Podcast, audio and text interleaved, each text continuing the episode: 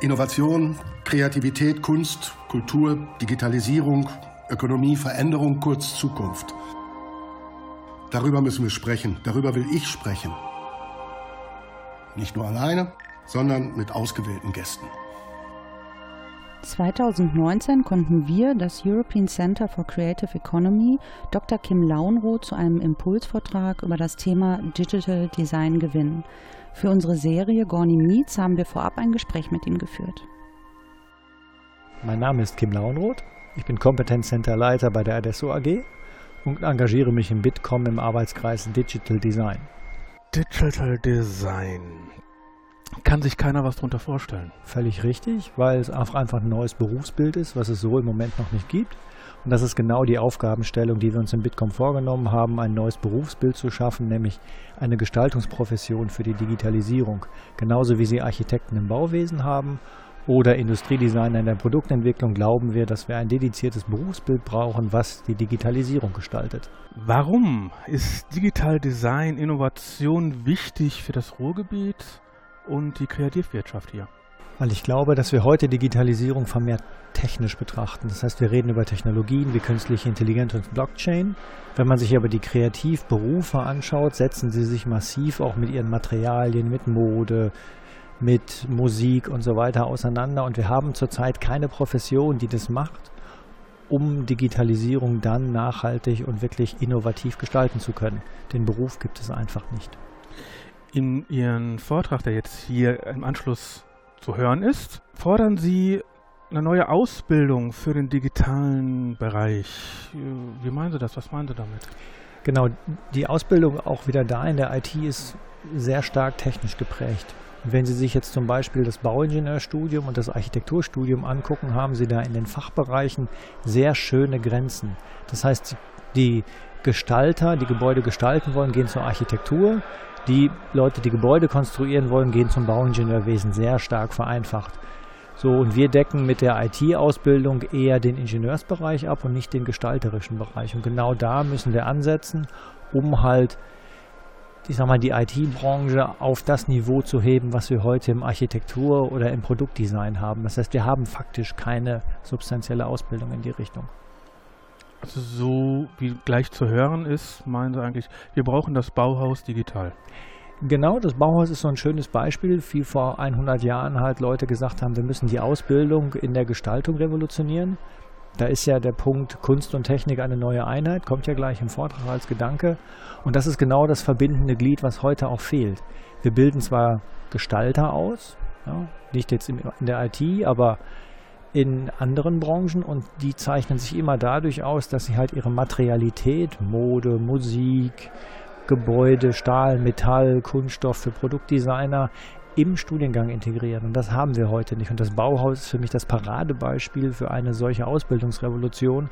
Und ich glaube, um da wirklich PS auf die Straße zu kriegen und auch schnell was auf die Straße zu kriegen, brauchen wir einfach komplett neue Ausbildungseinrichtungen, die genau nach dem Gedanken des Bauhaus arbeiten, um digitale Gestalter auszubilden. Dann ist das ja sozusagen schon meine Frage beantwortet, die ich eigentlich stellen wollte. Der Unterschied zwischen jetzt und der Zukunft oder was für eine Vision Sie haben. Wir brauchen eigentlich Ausbildung. Genau, wir müssen an der Ausbildung ansetzen und zwar fundamental. Genau wie das Bauhaus vor 100 Jahren gesagt hat, wir müssen fundamental die Ausbildung ändern, müssen wir das Gleiche für die Digitalisierung tun. Dann bedanke ich mich und wünsche allen viel Spaß beim Vortrag. Dankeschön.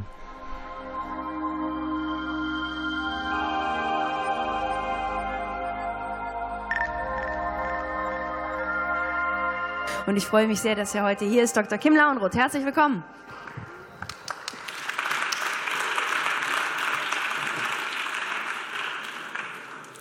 Thank, thank you very much for the kind introduction. I try to speak English. I'm from here, I'm from the Ruhrpott, but I, I hope to avoid my German accent a bit. I, the, the introduction already said it. There's amazing technology here, amazing examples of what design and technology can do and ah, here is the machine. Um, but we already heard some bad news about how to, life is changing, how the world will change, and I'm very sorry I have some more bad news for you because I'm convinced that we need new types of designers and, by the way, engineers as well for digitalization. Because when we really want to go to international innovation, we need special types of people people that can communicate, that work transdisciplinary, and so on and so on. And I try to create bilingual slides so the German people can at least read the German messages, and I hope uh, it's understandable for you. In the next 15 minutes, I, I, I want to explain my, my, my core ideas. The, the, the central question I have when I start discussions is when you go to create a nice building, you go to an architect. It's quite natural everybody understands that buildings are complex things and that we need an architect to create such buildings. But what's the job that you talk to when you want to digitize or digitalize your company, your business? What's the profession? And the answer is quite easy there's none. We have no architects for digitalization. We have no systematic education. And that's my story I want to share with you. And I hope I can convince you that I'm right. We are in the middle of a kind of transformation. All the talks say that. But when you're in the middle of such a situation, it's quite difficult to understand the driving forces. And therefore, I have a simple picture that explains what I mean with what's happening today. I'm from the software business and quite some 50 years ago, we had a software crisis. Maybe you want to use Wikipedia to understand what it is, but we had the first software crisis 50 years ago. And the main issue that I see in digital business is that the relationship between technical possibilities and our expectations, the customer's expectations, have changed massively the starting point of technology was that it was not strong enough, it was not fast enough. People always expected more from technology than it was able to do. In my younger times, I bought every two, three years a new computer, a new machine with bigger hard drives, bigger processors, and so on. And the expectations even grow massively around the 2000 years, which we call the dot com crash. And quite in the after time of the dot-com crash, something interesting happened. Our technical possibilities changed massively. The iPhone is, for me, the turning point because it was a device that was meant to be mobile, mobile internet, sufficient computing power, apps, everything that gave us possibilities that we never imagined. And from this point on, our technical possibilities exploded. There are so many buzzwords 3D printing, 5G, augmented reality, big data, and everything, you name it. We even have here a prize which deals with blockchain. And our expectations, what happened to them? To be honest, we don't know. Because some people say, hey, the world is exploding, we have all these new tech. There are people somewhere else, they say, ooh, bad things happen. And if you want to get grip on the situation, it's quite good to have a look at the newspapers. These are screenshots from various newspaper articles in German. I read the English titles. For example, don't demonize the digital or blockchain. Can this technology change the world? A journey into a traced traces of an anticipated revolution or society without check, checkout. People are arguing about the things that happening. And when you, when you really look when you really look at the, at the tone, at the spirit, it's quite negative. People are saying, ooh, it's critical, and maybe the expectations are going down, and what's happening there? Are they killing my job? And to get a better understanding of what's happening there, you have to look behind the terminologies. Because in Germany, we have a terminology issue that's not there in English, because in Germany, we cannot distinct, we, say digitalisierung and mean two things, which are separate in English. Because in English, we can say digitization, which more or less clumsy is translated to analog digitalwandlung. This is something we did for a long time in the tech business, and now I hope the machine is doing what it's supposed to do. Ah, yes, great. This is also digital tech. When we say digitization, we mean the step from the record to the CD, from cash to electronic cash, or from newspaper. Everybody here who remembers teletext? Somebody still using it? It's a screenshot from last week. This is still in, this was the internet with one direction. You can only send and select a certain type of page, but it's still there. You can use it on the internet. And the point there is that you use digital data. It's only data that is transferred. You do nothing else. When we talk about digitalization with two additional letters, we talk about digital processes. We already talked about music today. And the iPod and the iTunes store is for me a perfect example of completely digitalized music business. You can sell MP3 files and listen them on an electronic way. Or you can do online banking, Google News, etc. And the last thing we already talked about is digital transformation. And there the point is that we do digital business models. And now the issue from my part of the world, from the IT world, is that all these things are technology. It's software. Some hardware, but mainly software. And from the tech people, it also looks like software. And they can say, oh, I can build it, I can program it. People celebrate the great processes of Spotify, celebrate how cool the software looks, but it's not way of creating the software. The problem we, I see is from the, from the technology business is that we separate two worlds. We on, have on the one hand the environment, the context where the people use the software, where the designers are working, thinking about new ideas. And we have the technology people, people that are able to use the technology, able to work with it. And there's something in between that's missing. And for me, the music business has a real great tool. They can write down music. And if you talk to musicians, they say, when I write down music, I can hear the music in my head. They can create ideas. And this is the thing that's, from my point of view, missing. We are only discussing about the world, what's happening to the world, and about technology, blockchain, artificial intelligence, and so on. And what we need, from my point of view, is people that are able to cross all these layers, that are able to work on all these. For me, the digital designer is a person who's knowledgeable in technology can understand the capabilities, what technology wants to do, can grasp the meaning, can understand the possibilities, for example, of blockchain, artificial intelligence, and so on, and has a deep understanding in the music of digitalization. And on the other hand, you need engineers, just as a side mark, that understand this as well and can work and build the things, but it's not the topic today. The ideas I'm talking about are not really novel. I, I think it's a, it's a creative industry dialogue, so the Bauhaus has something to say. And 100 years ago, Walter Gropius said something about art and technology. The last sentence is very important for me.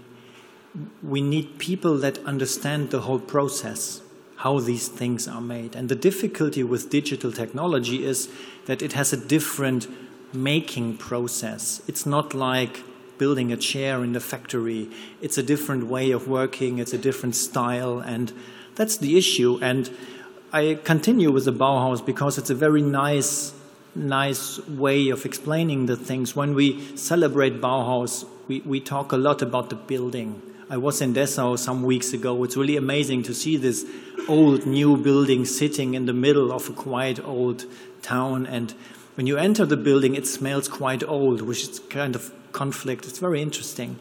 But the point is, we, we always associate Bauhaus and all the stuff with the mm, things they made the lamp, the chair, the building, the painting, the everything, and not the people. The important things for me are the people. The Bauhaus attracted people that were able to build these things. And I'm convinced that the spirit of the Bauhaus was the reason for attracting these people. And here I have some some quotes from a newspaper article by Hanno Rauterberg, who summarized for me the Bauhaus ideals in a great way. He starts with In the middle of an end time, the Bauhaus set a beginning. It's precisely this bold passion for success that is still inspiring today. I mean, bold passion for success. We're talking about digitalization, digital transformation. We need people that want to do this stuff and not us sitting there and saying, Ooh, I'm not international. I didn't raise my hand during your talk, so I'm the boring part of the team. But The, they, they wanted to do it, and the next thing, the Bauhaus was meant to overcome a false notion of specialization, those Bologna narrow mindedness that paralyzes many universities today. They wanted to lay a new foundation with an education that enabled the students in preliminary courses to feel the essence of a material, of a form, before they went into practical design. I don't know if we have people that feel digital as material. I don't see, I did see some talents that work this way, but I don't see them educated in a structured way. And I believe we need them. We talk about we talk about IA, we talk everything, but we do not talk about people that understand artificial intelligence as a material. The next thing, the Bauhaus never wanted to be limited to research and questioning alone. They, declare, they in contrast to some of today's think tanks which declare analysis to be an end in itself and advise others at most, the Bauhaus people always want there to put the rule to the test. Here we see great examples of people who put the rule to the test, who work with the material. I really like the blockchain initiative, trying to explain to people what it can do. And here we need more. We not only need, we not only need um, in Germany, I read a newspaper line about 100 professorships for artificial intelligence in Germany. I find this very interesting. I'm not sure if they can really help. It's very much like creating 100 professorships about human intelligence and hope to improve humanity. They only study it, but they do not bring it into the field. And the next thing is it was about ideas that work, forms that are founded in reality, beautiful, the good, and the truth should have an effect on life, and if all possible, change all and everything, sounds a bit like digital transformation. Yeah? The, the, the, the people really wanted to change things, talked about social and so on. And if I hope if they were here today, they would also behave in a completely different way. Well, I've quite some time left. The next one if the Bauhaus was founded today, it would ask similar questions to those it once asked, but in a different way. It would explore whether it would not be possible to unite the incompatible homeland culture and hyperculture, and whether the future really must be as screwed up as it seems today. The article is from 2016. I would assume if the author published it today, he would make screwed up much more bold because when you now look at the Brexit and all the development there, I think screwed up is a very modest way of describing the current situation. And I, I really think that there, there is no conflict between digital transformation, disruption, and existing things. If you see what technology can do, they support a lot of things like farming and so on, where you can buy local foods with digital technology. And I'm not so convinced that everything will be destroyed by digital something. Only if we let it go into this direction. And I think, therefore, we need special people that are educated in this way. And finally, the Bauhaus wants to open the skies of possibilities to such an extent that this positivity still has an effect after 100 years. It now would be time to let it carry us away this is something I'm really missing. I mean, we, at least in Germany, we are only talking a very technocratical style about digitalization.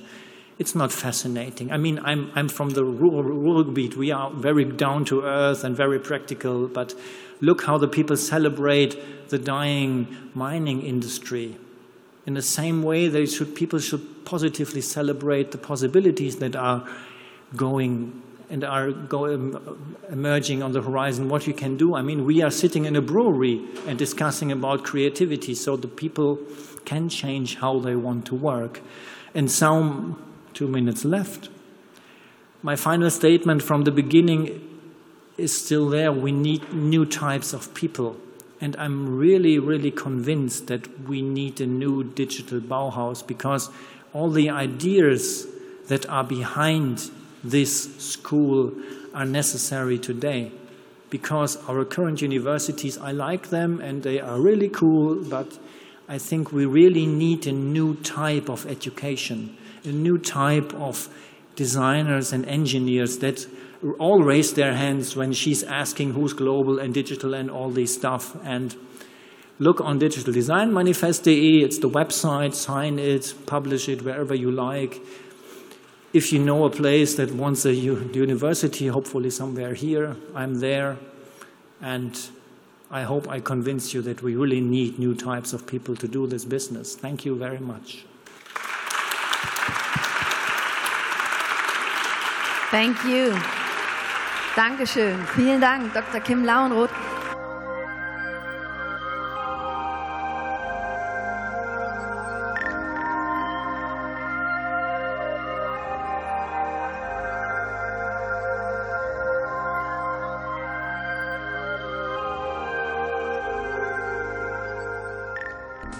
Sie hörten eine Produktion vom Podcast Studio.nrw.